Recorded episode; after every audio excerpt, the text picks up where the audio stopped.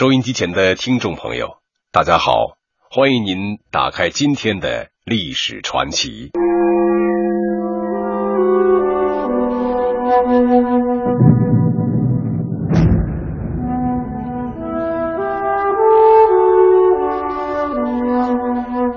曹植是曹操的夫人卞氏的第三个儿子。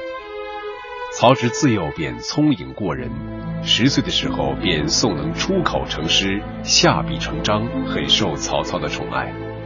在曹植的作品中，除了七步诗，最有名的就是《洛神赋》了。文中曹植这样描述洛神的美貌：翩若惊鸿，宛若游龙，荣耀秋菊，华茂春松，若青云之蔽月。似流景秀相，好志成路，方则无家，铅华浮玉。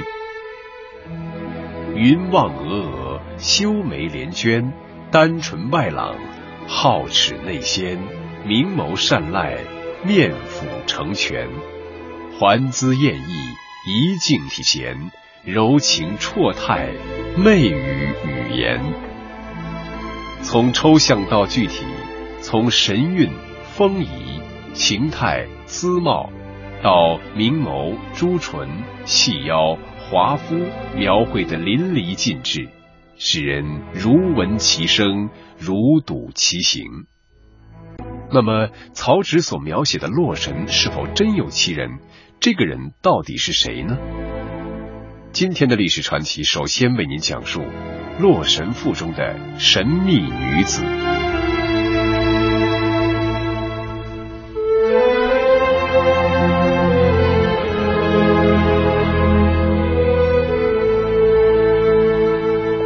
一种观点认为，曹植《洛神赋》中的洛神指的就是自己的嫂嫂甄氏。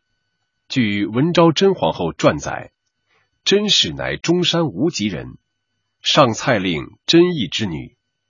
建安年间，她嫁给袁绍的儿子袁熙。东汉献帝七年，官渡之战，袁绍兵败病死，曹操趁机出兵，甄氏成了曹军的俘虏。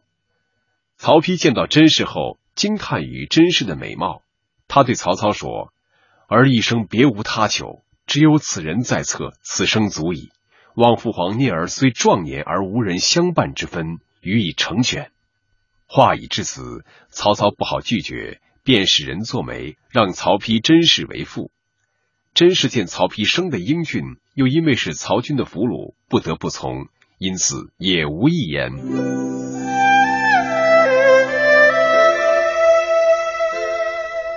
其实早在官渡之战时，曹植就曾在洛河神祠偶遇藏身于此的袁绍儿媳甄氏。由于怜香惜玉，曹植将自己的白马送给了甄氏，帮助他逃返邺城。甄氏也将自己的玉佩赠给了曹植，以示感谢。两人再次相见，都觉得命运注定。当时曹操正醉心于他的霸业。曹丕也有官职，而曹植则因年纪尚小，又生性不喜征战，于是能够与甄氏朝夕相处。当父兄为天下大事奔忙的时候，曹植与甄氏的感情迅速发展到了难舍难分的地步。七八年过去了，曹操已经稳稳的掌握了北方的局势。汉献帝以冀州十郡划为魏国，封曹操为魏公，定都于邺。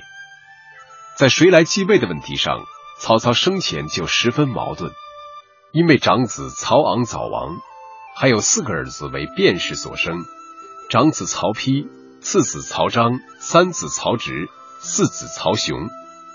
四个儿子中，曹操最偏爱曹植，倾向于封曹植为世子。但曹植不治威仪，放荡不羁，而且三番两次耽误大事，使得曹操对他失望透顶。在这种情况下，曹丕顺利的当上了世子。曹操死后，曹丕于汉献帝二十六年登上帝位，定都洛阳，是为魏文帝。魏国建立后，曹丕对甄氏和曹植错综复杂的关系难以释怀，因此仅封他为妃。所以甄氏始终未能得到母仪天下的皇后地位。甄妃此时已经年逾四旬，而曹丕正值三十四岁的鼎盛年纪，后宫佳丽众多，珍妃逐渐色衰而失宠，在曹丕当上皇帝之后的第二年便郁郁而死。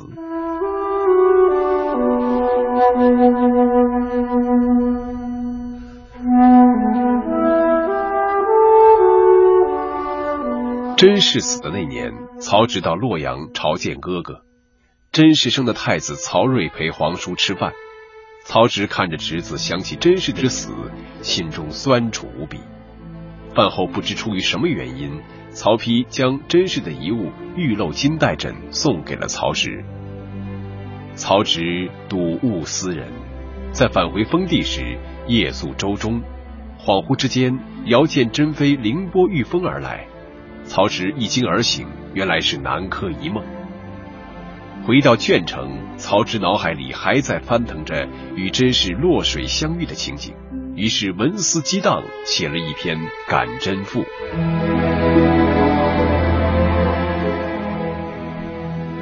这是一篇优秀的文学作品，人们欣赏作品文字的优美到处传抄，几乎到了家喻户晓的地步。曹丕似乎不曾加以追究，但是四年以后，明帝曹睿继位，因为觉得原父名字不雅，所以改为洛神赋。曹丕死后，群臣本来想迎立当时为雍丘王的曹植为帝，因此曹睿即位后。对于他这位才华横溢、又深得人心的叔叔，产生了莫大的戒心，因而一而再、再而三的喜风不已。曹植恍如飘萍，不堪颠沛之苦，寂寂无欢而死。由于此赋的影响，加上人们感动于曹植与甄氏的恋爱悲剧，就把甄氏认定成洛神了。《太平广记》卷三百三十一《萧况篇》和《类书》卷三十二《传奇篇》都记述着萧况与洛神女艳遇一节。